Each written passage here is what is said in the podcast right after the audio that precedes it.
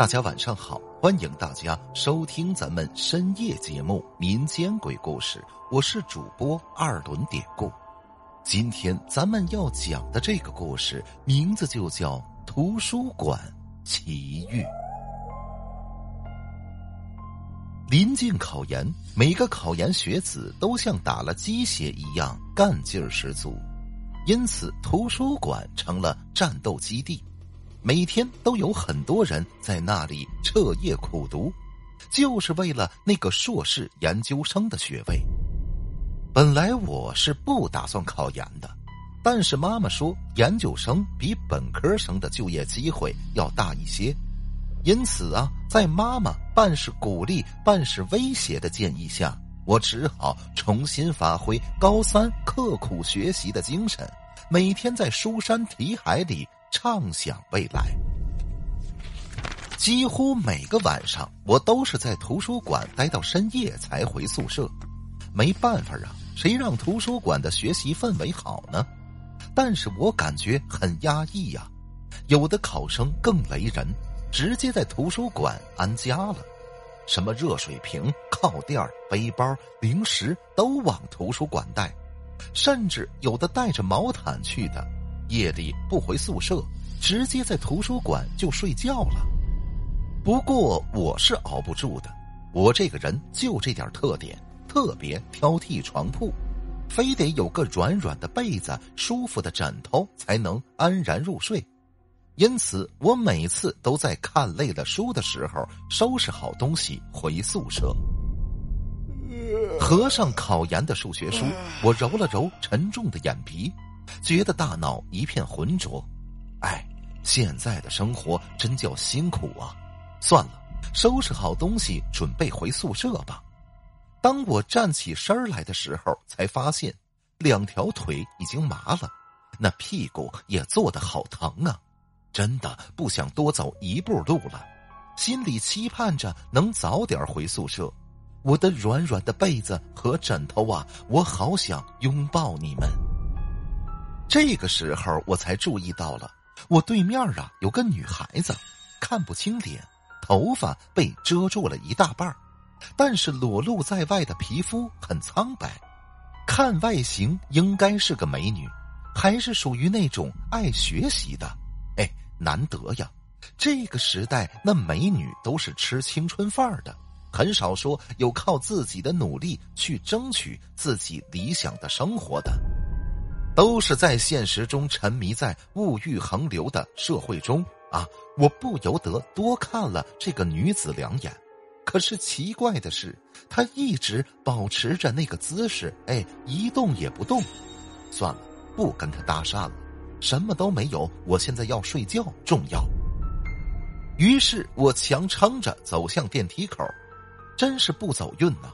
这电梯竟然歇菜了。没办法，只好改走楼梯吧。所幸楼层也不高，就在三楼，全当是锻炼一下。我们的图书馆每层有三个楼梯口，两个在前门，一个在后门。我寻思着后门啊，离宿舍近一点，就决定抄近道。当我走到楼梯门口的时候，发现有动静，仔细一看，原来是一男一女。哎，肯定是情侣呀！现在的大学生真幸福，花着父母的钱，谈着不用考虑未来的恋爱。可我发现这对情侣很奇怪，女的像是要下楼，刚下两个台阶就被男的拽了上来，然后男生松了手，女生呢又走下两个台阶男生又把她拉上来，然后又松手。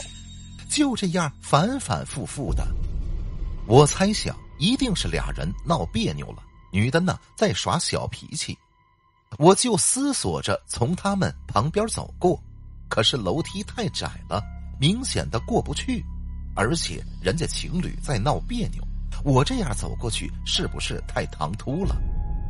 于是我就在旁边等，渐渐的我意识到一个问题，这两个人很奇怪。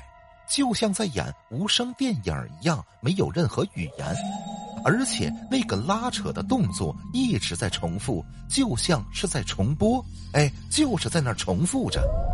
那个男的是背对着我，而那个女的长发遮住了脸，看身影儿不就是刚才那个皮肤挺白的女孩子吗？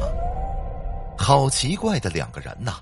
突然，我大脑一个机灵，我的妈呀，这哪是人呢？我拔腿就跑，拼了命的冲到前门的楼梯口，可是我竟然又遇到了演无声电影的他们，一样的动作，一样的场景，我慌忙又跑开了。凭着我感觉大事不妙，不禁有些后悔今晚来到这儿了。跑到前门的另一个楼梯口，可是还是被他们缠着不放。完了完了，今天要在阴沟里翻船了。我快速跑回刚才看书的地方，想着那儿应该有彻夜苦读的同学，在人多的地方应该安全一点儿可是天不随人愿，这儿竟然一个人都没有。平时不是有很多人吗？这个时候我真的有点害怕了。喂，那个同学，你在那儿干嘛呢？你怎么进来的？听到这个声音，我一阵机灵，原来是图书馆的巡逻人员。我快速跑过去，像抓着一根救命稻草似的抱住了他的胳膊，然后，然后我就没有知觉了。由于惊吓过度，我小病了一场。室友说：“我在病中一个劲儿的喊着‘鬼鬼’，好像是很害怕的样子。”我把那天晚上在图书馆遇见的诡异事情告诉了他们，他们听后唏嘘不已。我也知晓了那天由于图书馆要整修，所以并没有对外开放，也就是说那天在图书馆里没有人。而我没有注意到这个通知，还是去了图书馆。悉心调理一段时间后，我好多了，也逐渐淡忘了那天晚上的事儿。后来有一天，我和楼管阿姨聊天的时候，突然想起了这件事儿，就告诉了她。楼管阿姨吃了一惊，说我呀是碰到了不干净的东西了。两年前，一对情侣也是在图书馆上自习，上到很晚，从那个楼梯口下楼，可是当时很黑，女生啊穿着高跟鞋，不小心踩到了几颗珠子，也不知道是谁的这个珠链儿，哎，散在了楼道里，清洁工呢没有及时处理，就造成了这样的悲剧。这对情侣当时是手牵手一起滚落下楼梯，丧失了年轻的生命。听过这个事儿之后，我的心里有种说不出的感觉，是碰到勾魂索魄的冤鬼了吧？他们死的真冤呐，就想找替身儿。而巡逻的叔叔阳气比较重，哎，手里拿着利器，所以冤鬼也不敢造次。希望大伙儿啊，以后不要在深夜的时候独自在外边逗留，那鬼都是在悉心设圈套，等着向你索命呢。